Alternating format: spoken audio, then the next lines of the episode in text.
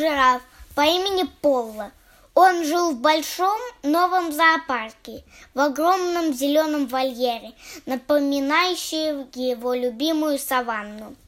На этой территории жил маленький рыжий львенок по имени Джордж, и они были лучшими друзьями. Однажды они очень сильно поссорились из-за летучей мышки с большими глазами. Она почему-то сказала, что будет дружить только с одним из них.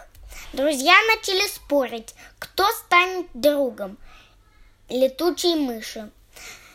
Летучая мышь предложила посчитаться по считалке. Они рассчитались, и оказалось, что дружить будет Полла. Так прошла неделя-другая. Львенок целыми днями играл один или просто лежал на горе.